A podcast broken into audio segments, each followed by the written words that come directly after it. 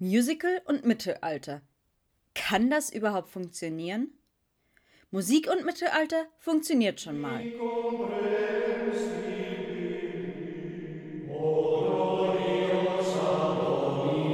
Jetzt reicht es aber.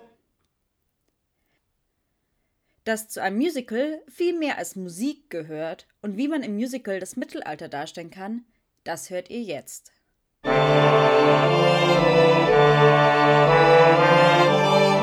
Typisch Mittelalter? Heute zum Thema das Mittelalter im Musical.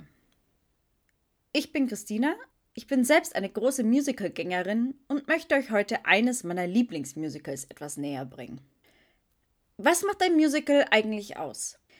Wenn wir nach einer klassischen Definition gehen, ist ein Musical eine aus Amerika stammende, seit Anfang des 20. Jahrhunderts auch in Europa übliche musikalische Komödie, die Elemente aus Singspiel, Revue, Operette und Kabarett enthält und in der darstellerische, tänzerische und musikalische Elemente vorhanden sind. Kurz und wesentlich einfacher gesagt, besteht ein Musical naheliegenderweise natürlich aus Musik, außerdem Tanz, einem Bühnenbild, Kostümen, Text und wohl dem wichtigsten, den Künstlerinnen und Künstlern, die das alles auf die Bühne bringen. Ein Teil dieser Punkte werden wir uns heute auch anschauen. Es gibt mehr Musicals, die im Mittelalter spielen, als man sich vorstellen kann. Löwenherz, Der Name der Rose, Spamalot, Pippin, Robin Hood, Herz aus Gold und viele mehr. Von einem hat aber sicher jeder schon mal gehört. Der Glöckner von Notre Dame, nach der Romanvorlage von Victor Hugo. Für alle, die das Musical in der Neuinszenierung von 2017 noch nicht gesehen haben, hier die Story im Schnelldurchlauf. Frolle und sein Bruder Jehan wurden vor Notre Dame ausgesetzt und wachsen nun dort auf. Nach einem Vorfall muss der nicht ganz so fromme Jehan den Dom unfreiwillig verlassen und zieht mit Sinti und Roma durch das Land. Nach einigen Jahren wird Frollo zu seinem todkranken Bruder gerufen und verspricht, dessen entstelltes Baby aufzuziehen. Das Baby ist natürlich Quasimodo. Zeitsprung. Quasimodo ist jetzt der Glöckner und Frollo der Erzdiakon von Notre Dame. Quasimodo wird von seinem Ziehvater im Dom aus Gründen versteckt gehalten. Beim Narrenfest verlässt Quasimodo zum ersten Mal heimlich seine Zuflucht. Neben ihm sind auch Frollo und der Hauptmann Phoebus dort. Die drei Herren treffen zum ersten Mal auf die Tänzerin Esmeralda. Sofort sind alle drei Männer in ihren Bann gezogen. Esmeralda ermuntert Quasimodo, sich zur Wahl für den Narrenkönig zu stellen, und dieser wird daraufhin von allen verspottet. Quasimodo versteckt sich wieder im Dom und Esmeralda folgt ihm. Die beiden lernen sich besser kennen, werden aber von Frollo erwischt. Dieser verfolgt Esmeralda in eine Taverne und sieht, wie sie den Hauptmann Phoebus küsst. Frollo hält Esmeralda daraufhin für einen Dämon, der alle Männer verführt, gegen den er höchstpersönlich vorgehen muss. Nach einer Auseinandersetzung mit dem Hauptmann, bei der dieser verletzt wird, versucht Frollo Esmeralda den Angriff auf Phoebus anzuhängen. Esmeralda und der Hauptmann entkommen und die Jagd auf die beiden beginnt. Vor allem Esmeralda wird nun wegen Hexerei und Zauberei gesucht. Wie zu erwarten war, bittet Esmeralda Quasimodo um Hilfe und nach einigen Verwirrungen und diversen Eifersuchtsdramen kommt es schließlich zum großen Showdown. Wie es ausgeht, müsst ihr allerdings selbst herausfinden. Man merkt aber bereits, dass die Handlung wesentlich komplizierter als im gleichnamigen Disney-Film ist. Woher wissen wir eigentlich, dass das Musical im Mittelalter spielt? Nun, das hängt zuallererst mit unserem eigenen Bild dieser Epoche zusammen. Wenn wir ehrlich sind, denken wir doch selten zuerst an die positiven Aspekte des Mittelalters, sondern eher an die düsteren, vielleicht sogar rückständigen Aspekte. Und genau diese bietet der Glöckner von Notre Dame auch überwiegend. Ein Chor in Mönchskutten, der Choräle in hölzernen Kirchenbänken singt, der düstere, nachgebaute Raum eines imposanten Doms und Halleffekte, die auch das Gefühl vermitteln, dass man sich in so einem Bau befindet. Naturfarbene Kostüme ohne Reißverschlüsse und mit wenig Schmuck. Eine dämmerige Beleuchtung, die nur in wenigen Szenen unterbrochen wird.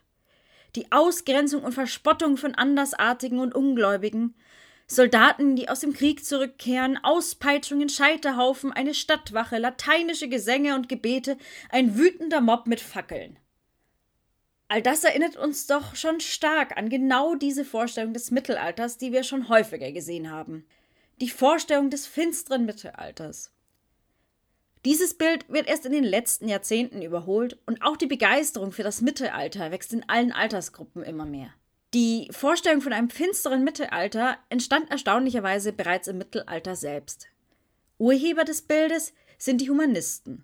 Sie sind begeistert von der römischen und griechischen Antike. Um diese vergangene Zeit noch strahlender zu machen, bot es sich an, die eigene Zeit als rückschrittlich zu betonen. Die helle Antike und das dunkle Mittelalter.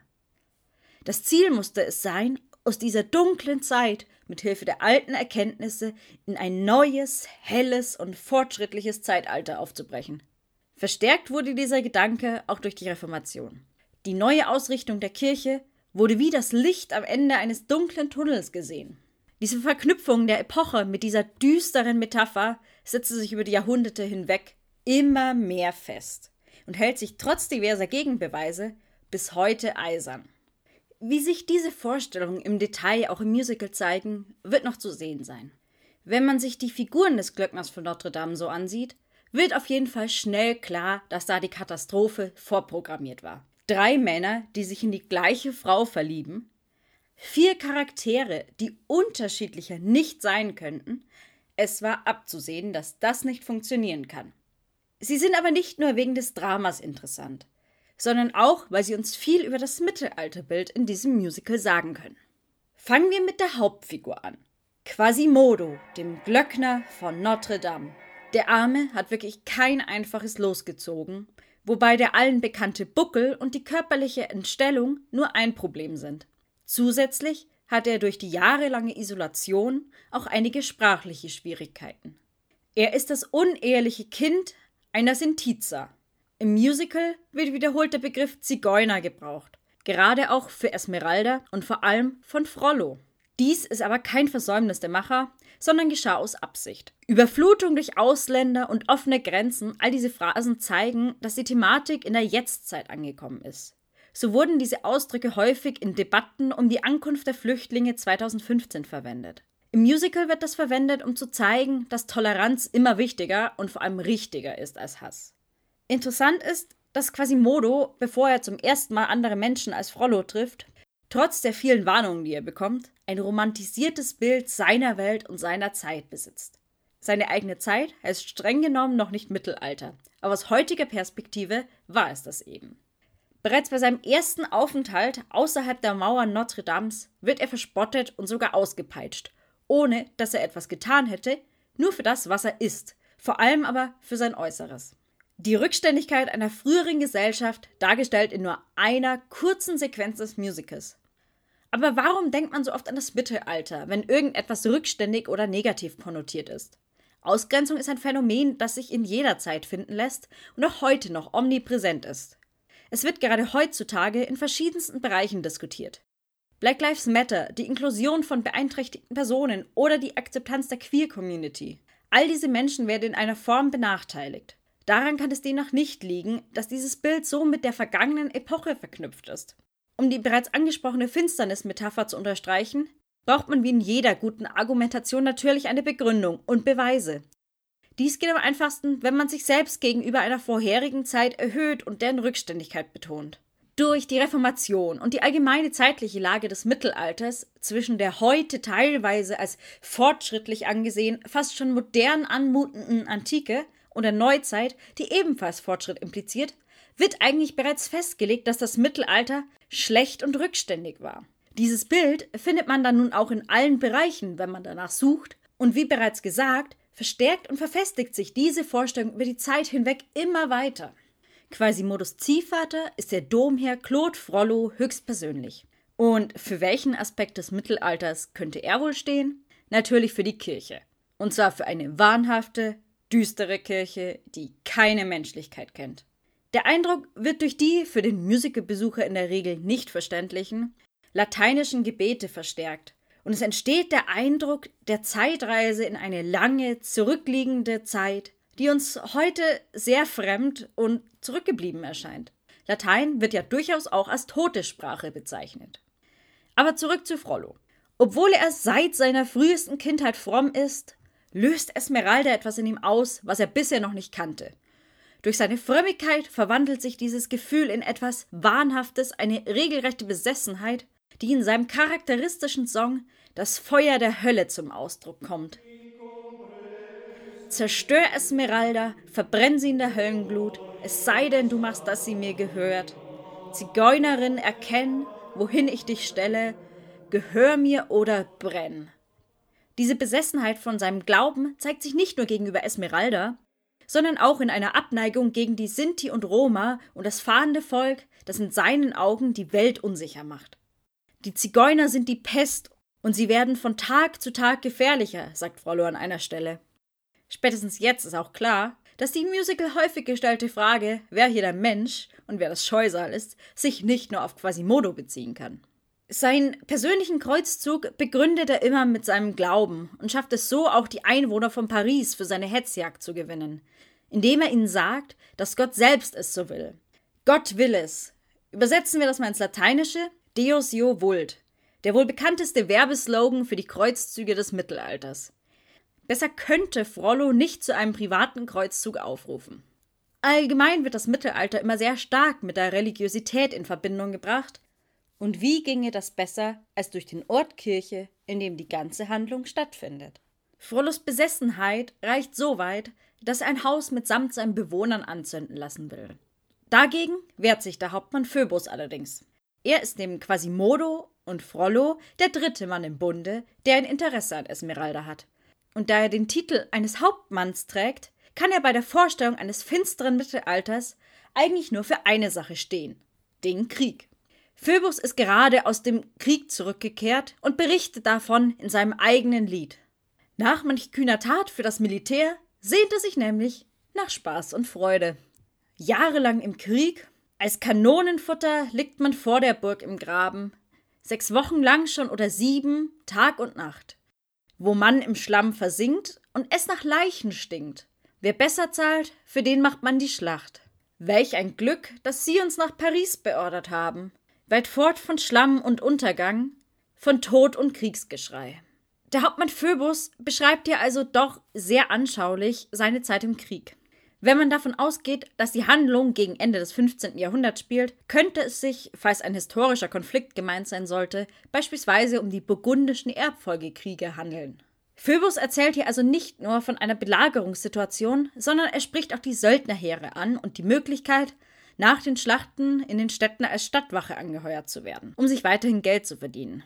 Ob er selbst einer dieser Söldner war, wird nicht klar gemacht. Durch Esmeralda lernt er auf jeden Fall, dass es wichtigere Dinge als Krieg und Geld gibt, und so verschont er die Bewohner des Hauses, weil er weiß, dass man manchmal eben doch eine Wahl hat. Last and maybe the most important, Esmeralda. Wer ist diese Frau? Diese Frage stellen sich auch die drei Männer im Musical. Zum Format passend, gesanglich. Sie tanzt wie ein Engel oder wenn man Frollo fragt, doch eher wie der Teufel. Und mit genau dem soll sie natürlich auch im Bunde sein. Aber von Beginn an. Einerseits ist sie die fremdländische Schönheit, der die Männer scharenweise verfallen zu sein scheinen. Andererseits ist sie eine Ausgestoßene, die auch unter den Schaustellern des Narrenfests immer heraussticht und sich dort auch nicht unbedingt wohlfühlt. Ein Grund dafür, dass Esmeralda auf der Bühne die Blicke der Zuschauenden auf sich lenkt, ist ihre farbenfrohe Kleidung, die stark im Kontrast zu den übrigen Kostümen steht. Die meisten Gewänder sind vor allem Naturfarben und versuchen mit möglichst wenigen und unauffälligen Mitteln eine Individualität zu schaffen. Die Kostüme sollten möglichst authentisch und mittelalterlich aussehen. Das tun sie in einer gewissen Weise sicherlich auch und die Zuschauer und die Zuschauerinnen fühlen sich in ihrer Vorstellung des Mittelalters abgeholt. In der Realität war es jedoch möglich, Stoffe mit teils sehr einfachen Mitteln oder einfachen chemischen Verfahren zu färben. Es gab außerdem Kleiderordnungen, die die jeweiligen Regeln für die Farben und die Materialien festlegten. Und zwar für jede einzelne Bevölkerungsgruppe einer Stadt. Die Bewohner einer Stadt waren also keine homogene Masse. Allein deshalb wäre die Kleidung bereits bunter. Auch die einfachen Bewohner einer Stadt, wie Handwerker oder Angestellte, trugen nicht alle die gleichen Farben. Reiche Kaufmänner kleideten sich im Mittelalter sogar edler als manche Adelige. Bereits damals gab es auch Modeströmungen, die sich nicht nur bei den Reichen, sondern auch in den Klamotten der ärmeren Bevölkerung finden lassen. Man darf sich die Kleidung der mittelalterlichen Bevölkerung deshalb durchaus etwas farbenfroher vorstellen. Esmeralda fällt aber nicht nur durch ihre bunte Kleidung in dem Treiben auf. Nachdem sie den Domherrn Frollo zurückweist, lässt dieser nach ihr suchen. Die Gründe dafür sind natürlich typisch mittelalterlich. Hexerei, Zauberkunst und Teufelsbund. Doch Moment mal, denn hier wird ein gängiges Klischee aufgegriffen. Die Assoziation der Hexenverbrennung mit dem Mittelalter.